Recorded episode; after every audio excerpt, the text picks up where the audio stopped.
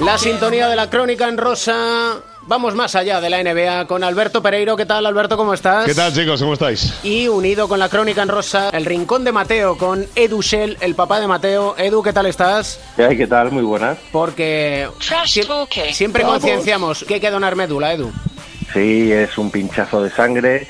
Pasas a formar parte de un banco mundial de donantes de médula que hay que ir renovando y ampliando. Cuantos más donantes seamos, más opciones tienen los, los que necesitan esa médula para seguir jugando este partido por la vida, ¿no? Y que la gente se informe, que no duele y que puede regalar vida en vida y que no hay nada más bonito que eso. En la crónica en rosa, Pereiro, lo que rodea a la NBA, lo que nos gusta, el, A el ver. corazón. eh, Sí, sí, nos gusta el corazón, pero nos gusta que eh, a veces eh, gente que ha sido excéntrica en vida y que lo sigue siendo, porque ha sido uno de los eh, notarios más absolutos de eh, la NBA en sus eh, prácticamente dos eh, décadas de carrera bastante interrumpidas.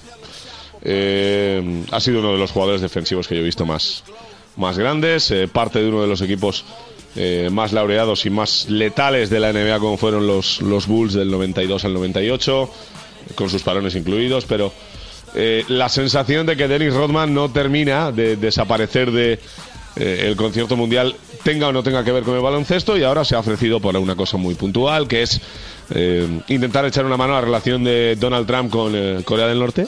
Ya sabéis que él es un gran amigo de... Yo lo llamo norcoreano, no me meto en películas. Eh, Rodman, que ha sido parte de la selección norcoreana de baloncesto, que ha sido un embajador de Estados Unidos allí, meritorio, entre comillas, y que ahora se ha ofrecido a mediar entre la relación horrorosa de Trump y el presidente de Corea del Norte con un partido de baloncesto. Eso independientemente de que su hijo está empezando a crecer eh, como una de las carreras más emergentes del básquet de chavales en, en Estados Unidos. Dennis Junior Rodman, no Dennis Rodman Jr., cuidadito con la película.